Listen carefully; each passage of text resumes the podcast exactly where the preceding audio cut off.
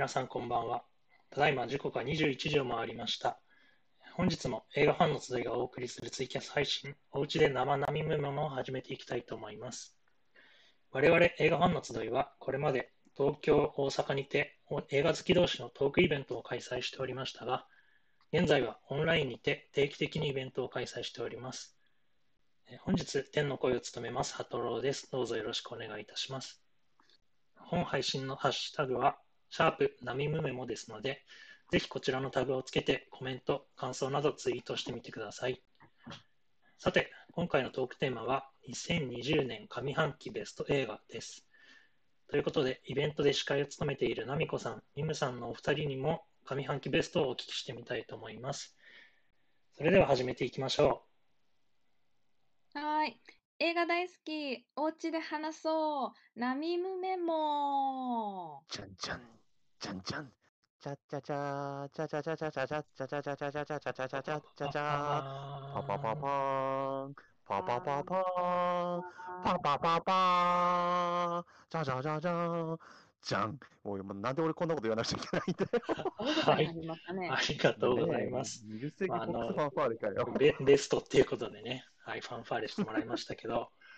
えーまあ、今年の上半期は、まあ、皆さんもご存知の通り、新型コロナウイルスの影響で、まあ、映画館の休館だったり、新作公開の延期など、まあ、大小さまざまな影響がありましたが、まあ、ナミコさん、今年前半を振り返ってみていかがでしょうか？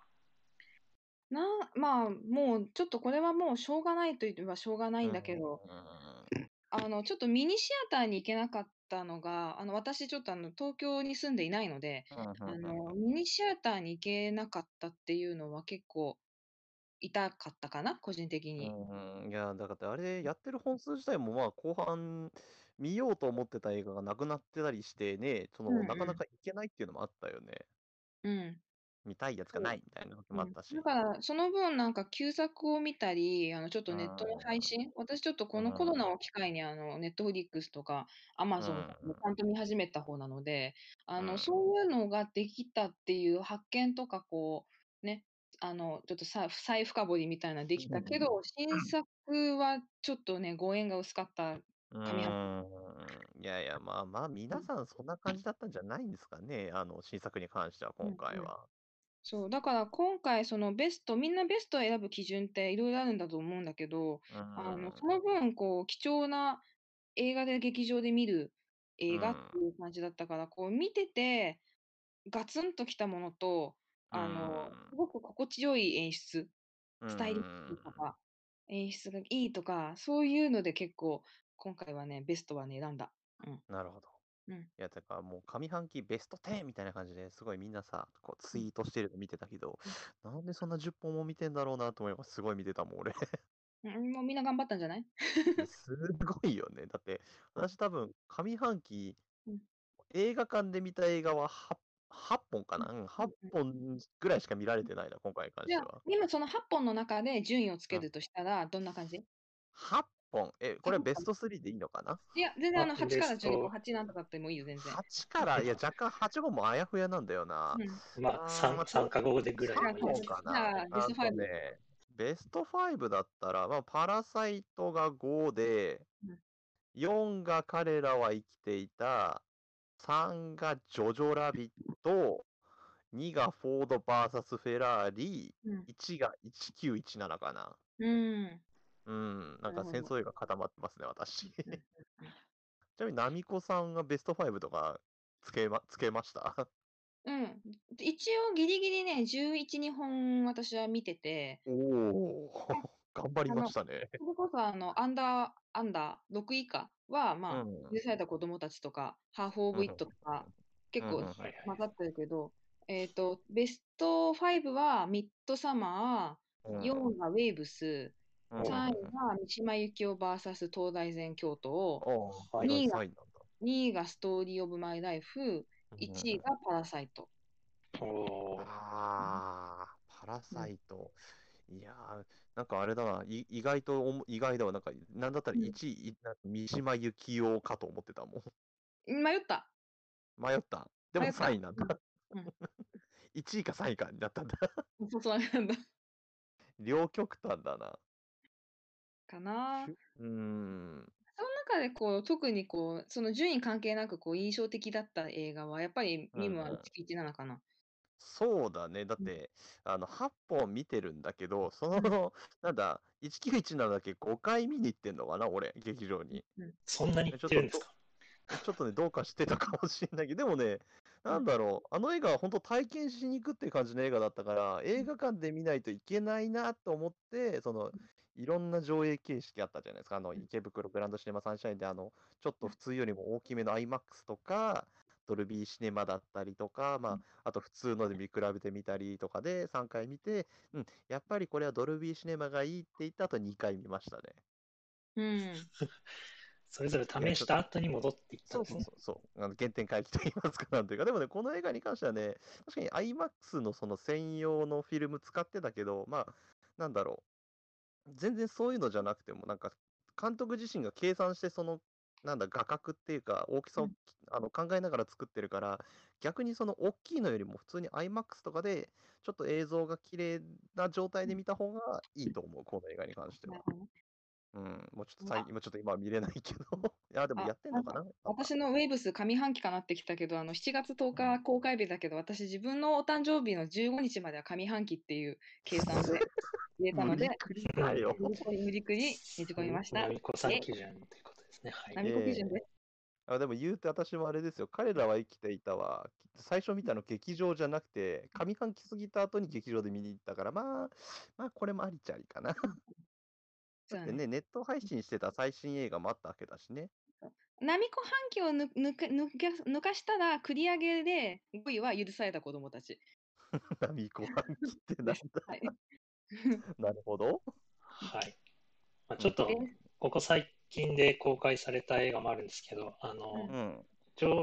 今年始まってからしばらく映画ファンの集いもリアルイベントやってたんで、うん、そこで。人気だった作品を数本挙げてみると、まあ、ニムさんもうん。言ってた、ジョジョラビット、フォード VS フうェラーリん。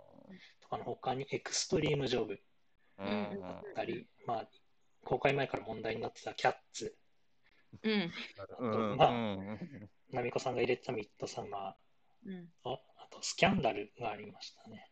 うん。あはい。ー。てかミッドサマーはあれだね、すごかったね。あのイベントに関しては。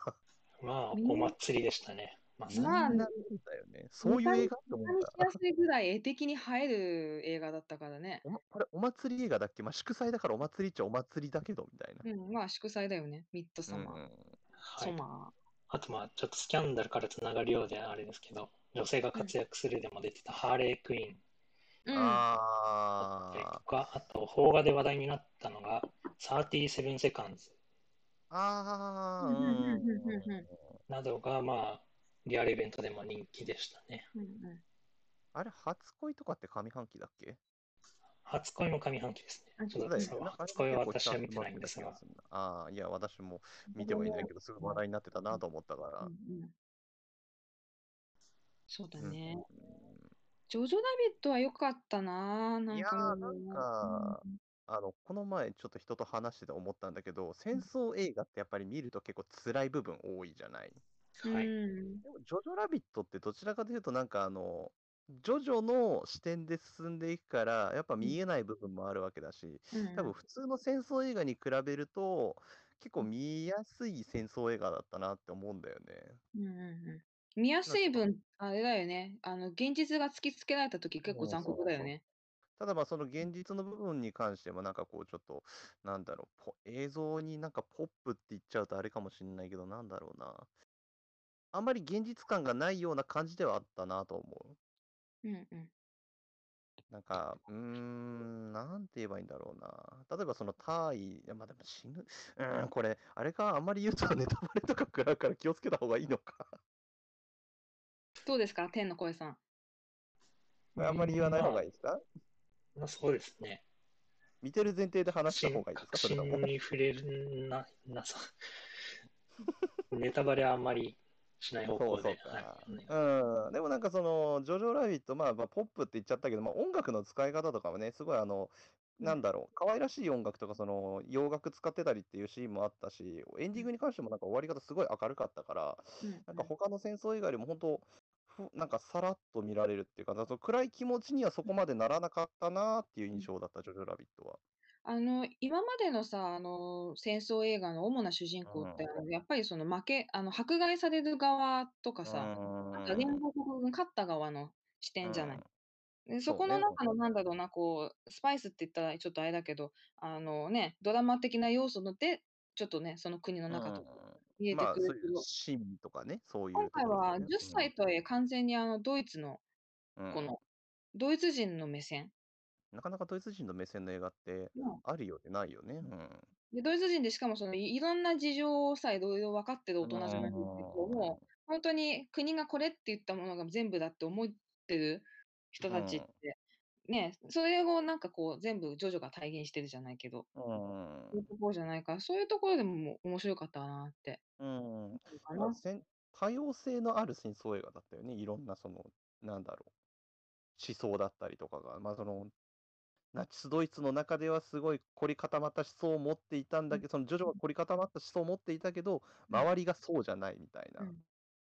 まあ、でうん。も、うん、どんな立場でも戦争って起きたら誰にとっていいこと一つないっていうのがよくわかるまあ、だそうだね。ね。ううん。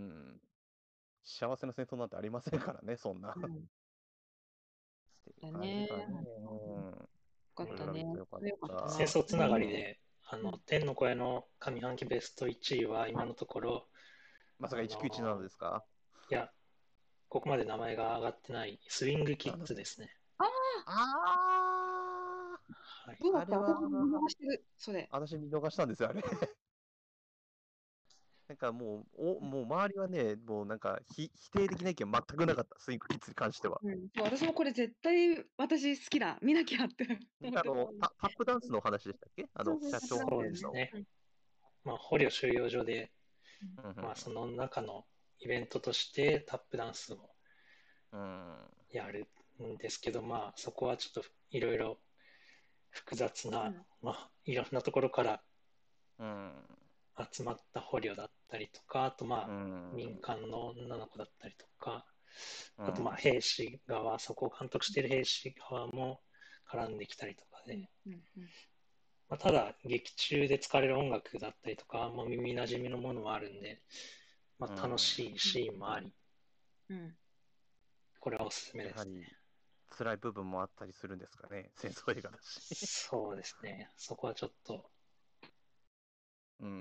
うんうん戦争、まあ、なんかあの、戦ずっと戦争映画の話になっちゃって申し訳ないんだけど、私、あの、彼らは生きていたを、なんだっうん。け、4位だったかな ?4 位にしてるんですうん。けど、この映画すごかったです。ドキュメンタリーなんですけど、うん。うん。あの、監督があの、ピーター・ジャクソン監督、あの、ロード・オブ・ザ・リングのピーター・ジャクソンうん。監督がやってるんだけど、なんだろう。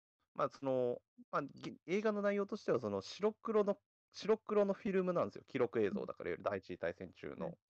なんだけど、それを、当時の色をつけて、なおかつ口パクを、なんかその、まあ、音音声入ってないのよ、昔の映うん。像だから。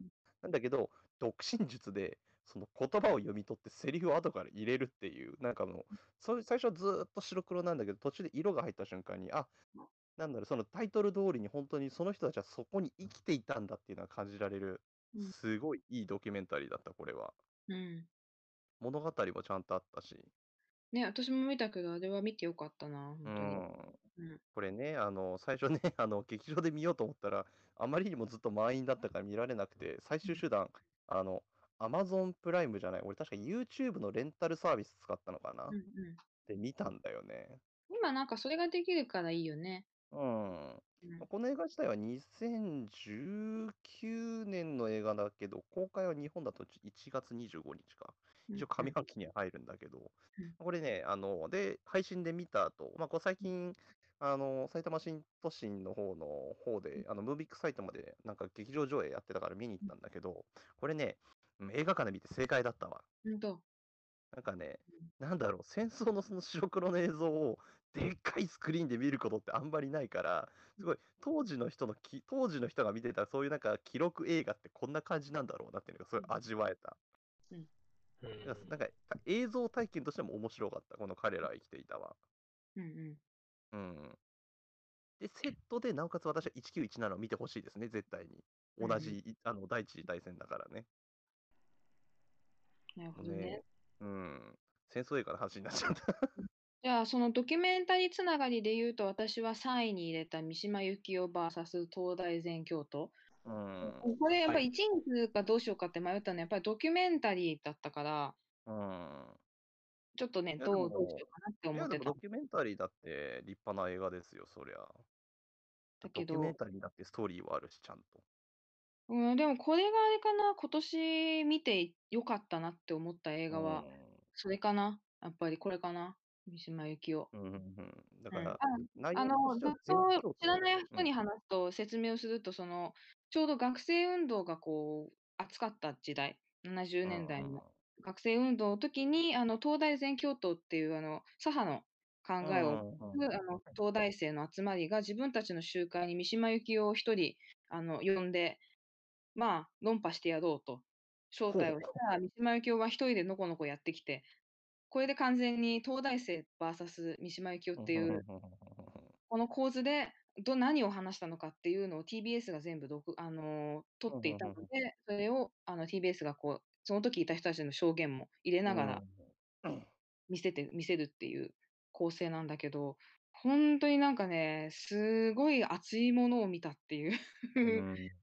なん感か、三島由紀夫自体があんまり頭ごなしに否定しない感じで話してるよね。見た？ミム。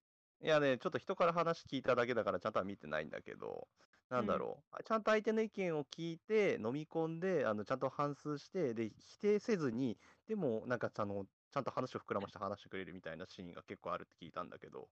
ま、多分あの、ほんとにそんな感じなんだうん。けど、あの、とにかうん。くその、ま、東大生もその自分たちが思ってた三島由紀夫じゃなかったっていうのもうあるんだん。けど、そもそも三島由紀夫は自分の考え方が真逆の人たちでも、うそのん。東大生たちに自分がその訴えかけたい相手うん。と伝えたい熱量っていうものが一致してるっていうところを、こう、もうすでに見出してるっていうのはもうう話の中でん。も全部言っちゃってるんだけど、あうん。のもうだから本気でこうなんだろうな、あの、訴えにかけに来てるうん。感じで来てるからね、なんかもうその、ふ話を膨らましてあげるとかね、そういうのともまたちょっと違う。うね、ん。あの、同志たちに語りかけてる。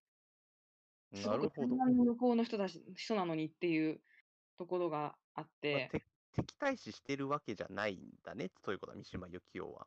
そうなんだ、こうそ違うんだよねっていう、たちを、うん。うん、とこは私はたちは、その、み三もう島由紀夫をなんかこう敵対視して呼んでみたいな感じだったけど、逆な違うんだね。うん。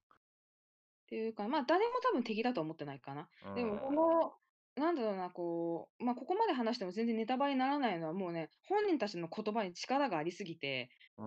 こうんいう外側からの説明でざっくり全部話しちゃっても全然ネタバレにならないぐらい、これはまあまあ、ドキュメンタリーに関してはネうん。タバレっていうか、ま、事実あったことうん。だから、まあまあまあ、うん。だからそいいんじゃないの、なんかな。だろうな、こう論争を。聞いてると、お互いの中にある共通点とかイデオロギーとかうん。熱量とか、そういうのを見出してって、そこからではどうしていけばいいのか、どうするのかっていうね。で、うん時々うん。その学生の質問によっては、あの、他の学生も置いてきぼりにされるような 哲学論争みたいのになるんだけど、うんうあん。の、すごくね、いいディベートのお手本を見せてもらったってうーいう感じ。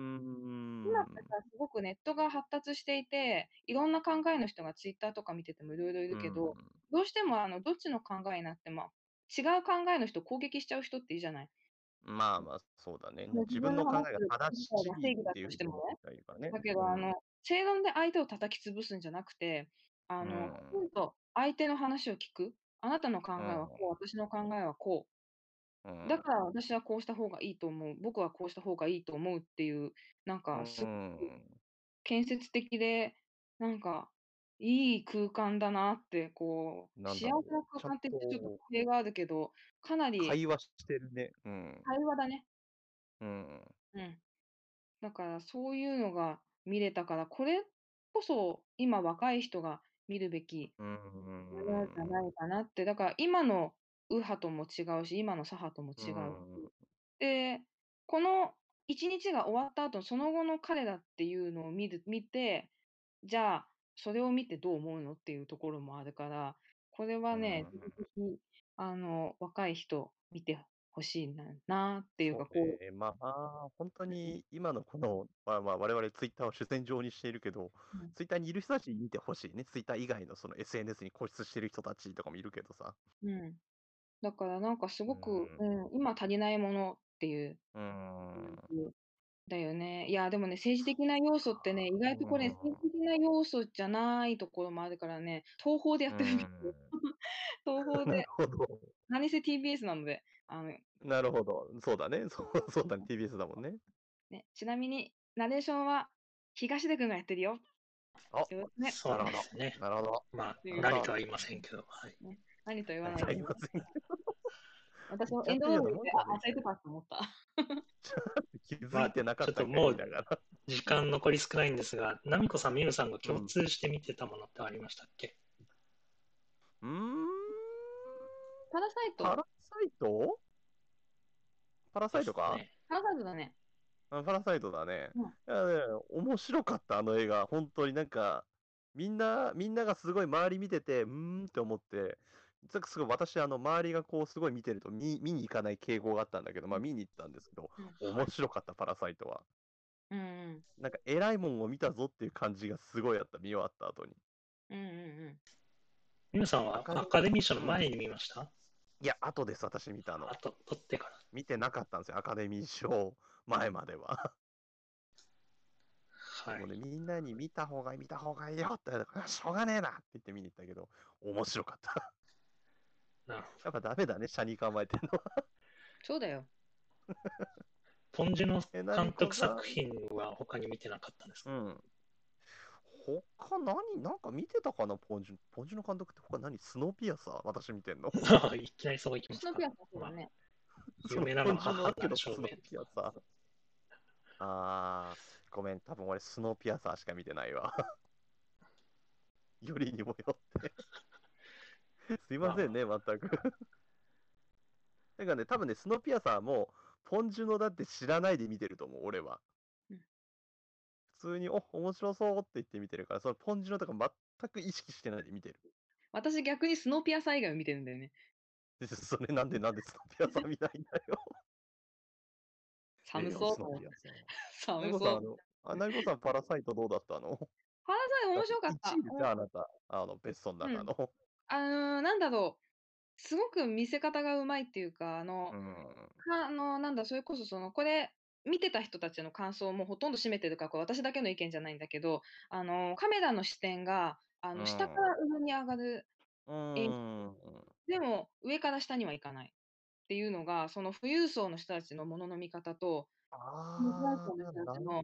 見方とかに重なってたりとか、あうと、んねこの、この今をこう過去、今これからを話してると、その後のことがちゃんとその時の動作と連動してたりとか、あークがね、すごくあ、それはて、なるほど。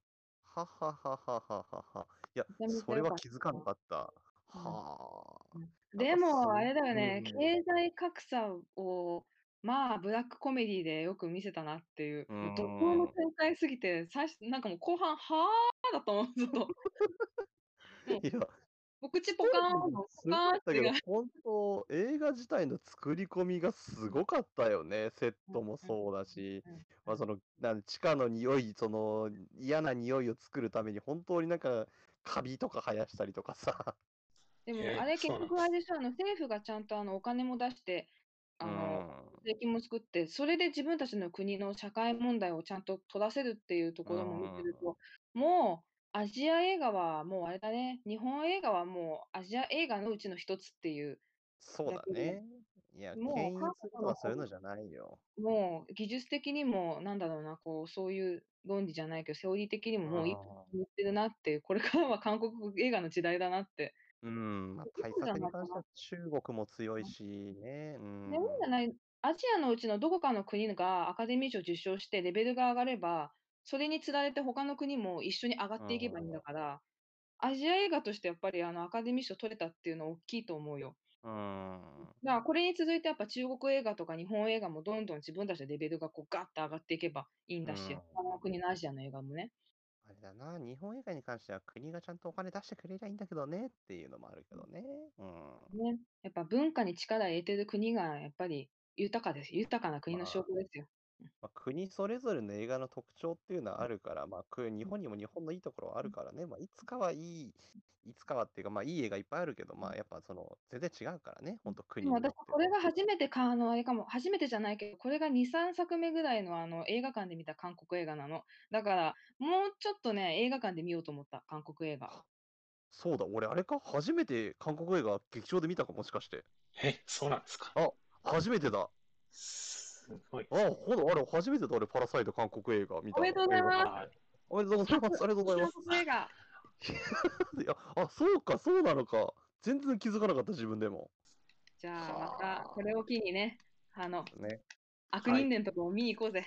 ちょっとね下半期も気になってますからね。韓韓国映画いろいろあると思うので、ぜひ見に行ってください。ありがとうございますねっていうね。はい、ということでまあ、そろそろ終わりのお時間が近づいてまいりました。えーでは、ここで皆さんに我々映画ファンの集いの活動をお知らせいたします。これまで東京、大阪にてリアルトークイベントを開催していた映画ファンの集いですが、現在はレモというインターネットサービスを利用したオンラインイベントを無料開催しております。えーこちらのオンラインイベントですが、次回の開催は7月25日土曜日の15時からボリューム8を予定しております。こちら参加申し込みはまだまだ受付中ですので、この放送を聞いたらすぐにお申し込みください。